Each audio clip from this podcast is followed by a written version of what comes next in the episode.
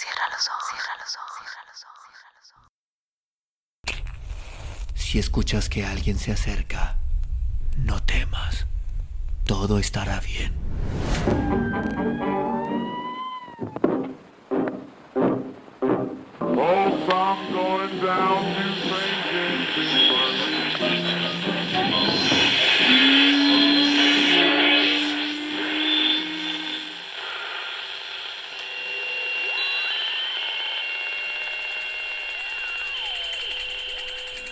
Estás escuchando, Crónica, Crónica, Crónica el lugar, el lugar donde, donde entra por tus, entra por tus oídos. Bienvenido. La muchacha del tajo en el mentón. Eduardo Galeano. 1. La trajo el temporal. Llegó desde el norte, cortando viento, en el carro viejo de Matías. La vi llegar y se me aflojaron las piernas. Tenía una bicha roja y el pelo revuelto por ráfagas del viento arenoso. El tiempo nos andaba maltratando. Una semana atrás, la tormenta se había visto venir, porque estaba oscuro el sur y el cielo corría a los flecos de las nubes, blancas colas de yegua, y en el mar saltaban como locas las toninas. La tormenta vino y se quedó. Era noviembre. Las hembras de los tiburones se arrimaban a parir a la costa, refregaban los vientres contra la arena del fondo del mar. Cuando la tormenta daba tregua, en estos días, los caballos percherones metían las lanchas más allá de la rompiente y los pescadores salían mar adentro. Pero el mar estaba muy picado. Giraban los molientes y las redes subían hechas un revoltijo de algas y porquerías y con unos pocos tiburones muertos o moribundos. Se perdía el tiempo desenredando y surciendo los trasmayos. De golpe cambiaba el viento, acometía brutalmente por el este o por el sur. Se carbonizaba el cielo, las olas barrían la cubierta, había que poner proa a la costa. Tres días antes de que ella llegara, una lancha se había dado vuelta, traicionada por la ventolera. La marea se había llevado un pescador, no lo había devuelto. Estábamos hablando de ese hombre, el canabrés, y yo estaba de espaldas, inclinado contra el mostrador. Entonces me di vuelta, como llamado, y la vi. 2. Esa noche Contemplamos juntos, con la ventana abierta a mi casa, los fogonazos de los relámpagos iluminando el rancherío. Esperamos juntos los truenos, el ventazón de la lluvia. ¿Te cocinas? Algunas cosas me hago, sí. Papas, pescado. Acodado en la ventana, solo, yo pasaba las noches acariciando la botella de ginebra y esperando que viniera el sueño o los enfermos. Mi consultorio, piso de tierra y farol a querosén, consistía en una cama turca y un estetoscopio, un par de jeringas, vendas, agujas, hilo de coser y la muestra gratis de remedios que Carizo me mandaba hacer, y de vez en cuando desde Buenos Aires con esto y con los años de facultad me las arreglaba para surcir hombres y pelear contra las fiebres. En mis noches de aburrimiento, sin yo querer desear alguna desgracia para no sentirme de todo inútil. Radio no escuchaba, porque allá en la costa corría el peligro, la tentación de encontrarme con alguna emisora de mi país. No vi ninguna mujer en el pueblecito este. ¿También de eso te retiraste? Yo dormía solo en mi cama para faquires. Los elásticos del colchón habían atravesado la malla y las puntas de las espirales de alambre asomaban peligrosamente. Había que dormir acurrucado para no ensartarse. Sí, le dije, haciéndome el gracioso. Para mí se acabó la clandestinidad. Ya no tengo encuentros clandestinos ni con mujeres casadas. Nos callamos. Fumé un cigarrillo. Dos. Al fin le pregunté para qué habían ido. me dijo que necesitaba un pasaporte. ¿Todavía los haces? ¿Pensás volver? Le dije que, estando como estaban las cosas, que era pura estupidez, que no existía el heroísmo inútil, que es cosa mía, me dijo. Te pregunté si todavía los haces. Si precisas, ¿cuánto te lleva? ¿Para los demás? Le dije. Un día. Para vos, una semana. Se rió. Esa noche cociné con ganas por primera vez. Hice para Flavia unas corvinas a la brasa. Ella preparó una salsa con lo poco que había. Afuera llovía a cántaros. 3. Nos habíamos conocido cuando el estado de sitio. Teníamos que caminar abrazados y besarnos si se acercaba cualquier bulto de uniforme. Los primeros besos fueron por razones de seguridad, los siguientes por las ganas que nos teníamos. En aquel tiempo las calles de la ciudad estaban vacías. Los torturados y los moribundos se decían sus nombres y se rozaban las puntas de los dedos. Flavia y yo nos encontrábamos en un lugar distinto cada vez, desesperados de pánico por los minutos de atraso, abrazados. Escuchábamos las sirenas de los patrulleros y los sonidos de paso de la noche hacia el alba. No dormíamos nunca. Desde afuera llegaba el canto del gallo, la voz del botellero, el barullo de las latas de basura y entonces desayunar juntos era muy importante. Nunca nos dijimos la palabra amor. Eso se deslizaba de contrabando cuando decíamos llueve o decíamos me siento bien. Pero yo había sido capaz de romperle a balazos la memoria para que no recordara nada de ningún otro hombre. ¿Alguna vez? decíamos. Cuando cambien las cosas, vamos a tener una casa. Sería lindo. Por unas noches pudimos pensar, mareados, que se luchaba para eso, que para eso fuera posible se jugara a la gente. Pero era una tregua. Pronto supimos, ella y yo, que antes nos íbamos a olvidar o a morir. 4. El cielo amaneció limpio y azul. Al atardecer vimos a lo lejos puntitos que crecían, las lanchas de los pescadores volvían con las bodegas repletas de tiburones. Yo conocía esa agonía terrible, los tiburones, estrangulados por las agallas. Se revolvían contra las redes y lanzaban mordiscos ciegos antes de caer amontonados. 5. Aquí nadie va a encontrarte. Quédate hasta que las cosas cambien. Cambian solas las cosas. ¿Qué vas a hacer? ¿La revolución? Yo soy una hormiguita. Las hormiguitas no hacemos cosas tan enormes como la revolución o la guerra. Llevamos hojitas o mensajes, ayudamos un poco. Hojitas puede ser. Algunas plantas quedaron. Y alguna gente. Sí, los viejos, los milicos, los presos y los locos. No es tan así. No querés que sea tan así. Estuve mucho tiempo fuera, lejos. Y ahora, ahora estoy casi de vuelta, cerquita, enfrente. ¿Sabes lo que siento? Lo que sienten los bebitos cuando se miran el dedo gordo del pie y descubren el mundo. A la realidad se le importa un pito lo que sientas. ¿Y entonces? ¿Nos vamos a quedar llorando en los rincones? 6 por 7 te da 42 en vez de 94 y te pones furiosa. ¿Quién es el hijo de puta que anda cambiando los números? Pero, ¿me querés decir con qué se voltea una dictadura? ¿Con flechitas de papel?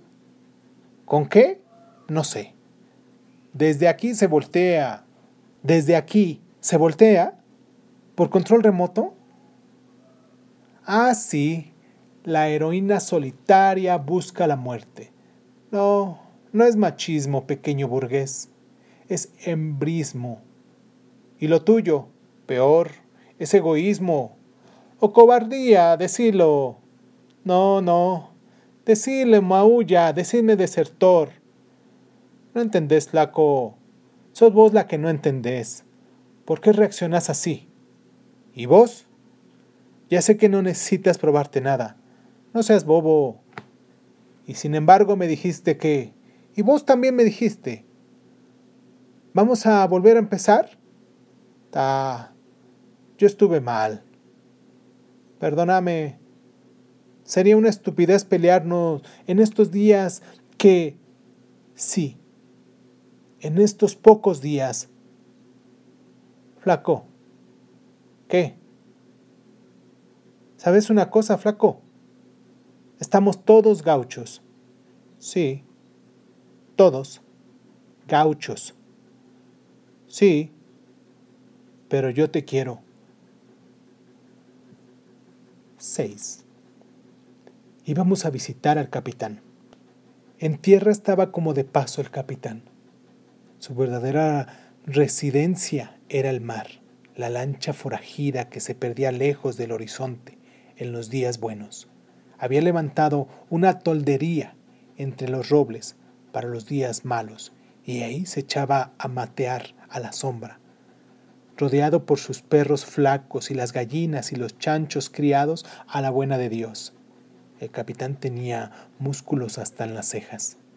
Nunca había escuchado un pronóstico del tiempo ni consultado una carta de navegación, pero conocía como nadie el mar aquel. A veces al atardecer, yo me iba a la playa para verlo llegar. Lo veía en pie en la proa, con las piernas abiertas y los puños en la cintura, acercándose a la costa, y le adivinaba la voz dando órdenes al timonel. El capitán se iba arrimando al borde de la ola brava. La montaba cuando él quería. Cabalgaba sobre ella, la domaba. Se hacía llevar suavecito hasta la costa el capitán hacía lo suyo, y lo hacía bien, y amaba lo que hacía y lo que había hecho. Me gustaba escucharlo. Si un norte se ha perdido por el sur, anda escondido. El capitán me enseñó a presentir los cambios de viento. También me enseñó por qué los tiburones, que no tienen marcha atrás ni otro olfato que el de la sangre, se enredan en los trasmayos y cómo las corvinas negras comen mejillones en el fondo del mar, boca abajo, escupiendo las cáscaras y cómo hacen el amor las ballenas en los helados mares del sur y asombran a la superficie con las colas enroscadas. Habían dado mucho mundo, el capitán. Escucharlo era como emprender un largo viaje al revés, desde el destino hasta el puerto de partida. Por el camino aparecían el misterio y la locura y la alegría del mar y alguna vez, rara vez, también el mudo dolor. Las historias más antiguas eran las más divertidas y yo me imaginaba que en los años mozos, antes de las heridas, de las que poco hablaba, el capitán había sabido ser feliz hasta en los velorios. A la tordería del capitán llegaban, mientras charlábamos, el rumor de una sierra sin fin y los mugidos de las vacas en el tambo y también los martillazos del zapatero ablandando cueros sobre la plancha de hierro que sostenía en las rodillas. Me hablaba de mi ciudad, que la conocía bien, conocía el puerto, mejor dicho, y la bahía, pero sobre todo los callejones de abajo y los bares. Me preguntaba por ciertos cafetines y recobas, y yo le decía que había desaparecido, y él se callaba y escupía tabaco a estos tiempos de ahora, yo no les creo, decía el capitán. Una vez me dijo, cuando las paredes duran menos que los hombres, las cosas no andan bien. En tu país las cosas no andan bien. También hablaba del pasado de aquel pueblito de pescadores que había conocido sus épocas de gloria cuando el hígado de tiburón valía su peso en oro y los marineros pasaban las noches de temporal con una puta francesa en cada rodilla y algún enano abanicado y los guitarreros cantando coplas de amor. A Flavia la miró, desde el pique, con desconfianza. Frunció el ceño y le habló bajito, para que no oyera. Cuando este hombre vino aquí, le mintió señalándome. Él mismo mató al caballo que lo trajo. Lo mató de un tiro. 7. En plena noche nos despertaron los golpes y los gritos. Por poco no me voltean la puerta. Nos fuimos volando, con Flavia, a lo del manco Justino. Agarré lo que pude. Años atrás, un tiburón tigre había arrancado el brazo de Justino. El tiburón se había dado vuelta cuando él lo estaba desenredando. Yo a Justino lo conocía poco, pero eso se sabía. En el rancho se tambaleó el farol a querosén. La mujer del manco aullaba con las piernas abiertas, tenía los muslos hinchados y violetas. En la piel tirante se veía una selva de venitas. Le dije a Flavia que pusiera a hervir una olla de agua. Al manco, que andaba muy nervioso y tropezando, le ordené que esperara afuera. Un perro vino a esconderse bajo la cama y lo saqué a patadas. Me eché con alma y vida sobre el vientre de la mujer. Ella aullaba como una bestia, aullaba y puteaba. No doy más, me duele, carajo. Me muero, hirviendo de sudor. Y ya la cabecita había asomado entre las piernas, pero no salía, no salía nunca, y yo hacía fuerza con todo el cuerpo, y en eso la mujer pegó un manotazo a un travesaño de palo y casi se vino el techo abajo y lanzó un grito largo y filoso. Flavia estaba a mi lado. Me quedé paralizado. La chiquirina había salido con dos vueltas del cordón enroscado al cuello. Tenía la cara morada, pura hinchazón, sin rasgos, y estaba toda aceitosa envuelta en mierda verde y sangre, y tenía el dolor en la cara. No se le veían las facciones, pero se le veía el dolor en la cara. Y creo que yo pensé, pobrecita, pensé, ya tan temprano. Yo temblaba de cabeza a los pies. Quise agarrarla, me faltaban manos. Se resbaló. Fue Flavia la que desenroscó el cordón. Yo atiné, no sé cómo, a atarle un par de nudos bien fuertes, con un piolín cualquiera, y con una gilet corté el cordón de un tajo y esperé. Flavia la tenía en el aire, agarrada por los tobillos. Le pegó un golpecito en la espalda. Pasaban los segundos. Nada. Y esperamos. Creo que el manco estaba en la puerta, de rodillas, rezando. La mujer gemía, se quejaba con su hilo de voz. Estaba lejos, y nosotros esperando con la gurisa cabeza abajo y nada. Volví a golpearle la espalda. Me mareaba aquel olor inmundo y dulzón.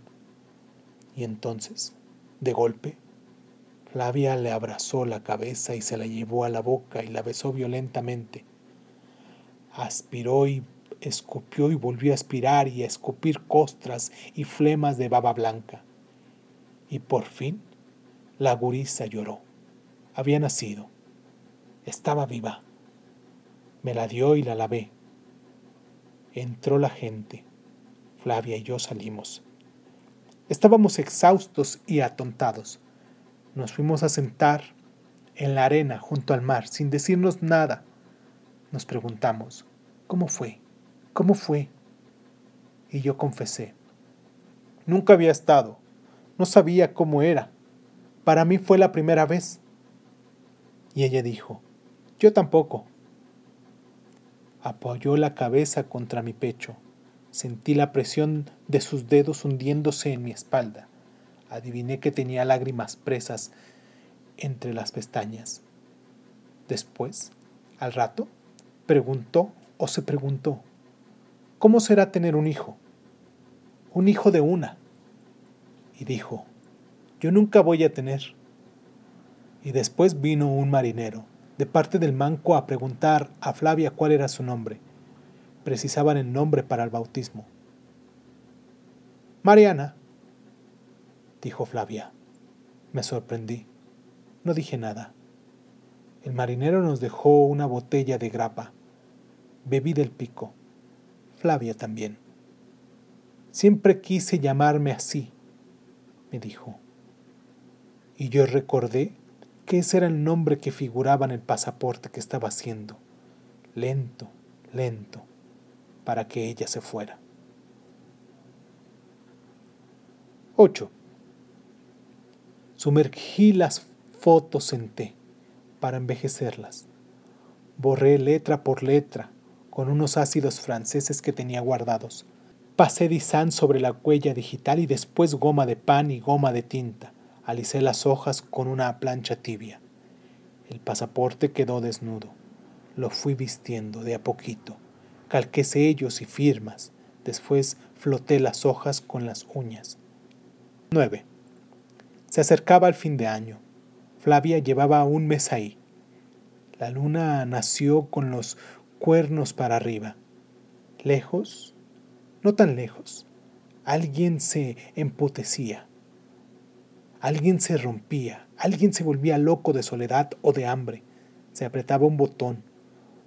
La máquina zumbaba, crepitaba, abría las mandíbulas de acero. Un hombre conseguía ver a su hijo preso después de mucho tiempo, a través de una reja, y lo reconocía solamente por los zapatos marrones que él le había regalado. Decirle a esos perros que se callen. Flavia era culpable de comer caliente dos veces al día y tener abrigo en invierno y libertad, y me dijo, decirle a esos perros que se callen. Si se callan, me quedo. 10. Nos dormimos tarde y me desperté solo. Me serví ginebra. La mano me temblaba. Apreté el vaso. Lo estrujé. Lo rompí. La mano me sangró. 11. Como al mes, llegó Carrizo. Le costó decírmelo. No quise detalles, no quise guardar de ella la memoria de una muerte repugnante así que me negué a saber si la habían asfixiado con una bolsa de plástico o en una pileta de agua y mierda, o si le habían reventado el hígado a patadas. Pensé en lo poco que había durado la alegría de llamarse Mariana. 12. Decidí irme con Carrizo al amanecer. El viejo Matías, que era vaqueano, nos preparó los caballos. Él nos iba a acompañar. Me esperaron al otro lado del arroyo. Yo fui a despedirme del capitán. ¿No me va a dejar darle un abrazo? El capitán estaba de espaldas, oyó mis explicaciones, abrió la ventana, investigó el cielo, olió la brisa. Era un buen día para navegar. Calentó agua, parsimonioso para el mate. No decía nada y seguía dándome la espalda. Yo tosí. Andate, me dijo, ronco por fin. Andate de una vez. Te vamos a quemar la casa, me dijo, y todo lo tuyo. Monté y me quedé esperando, sin decidirme. Entonces él salió y pegó un rebencarazo en el ancla del caballo. 13. Íbamos al trote largo y pensé en ese cuerpo tierno y violento. Me perseguiría hasta el final, pensé. Cuando abría la puerta voy a querer encontrar algún mensaje de ella, y cuando me desplome para dormir en algún suelo o cama, voy a escuchar y a contar los pisos en la escalera, uno por uno, o el crujido del ascensor, piso por piso. No por miedo a los milicos, sino por las ganas locas de que ella esté viva y vuelta la confundiré con otras. Le buscaré el nombre y la voz y la cara. Le sentiré el olor en la calle. Me voy a emborrachar y no me servirá de nada. Pensé y supe, como no sea con saliva o lágrimas de esa mujer.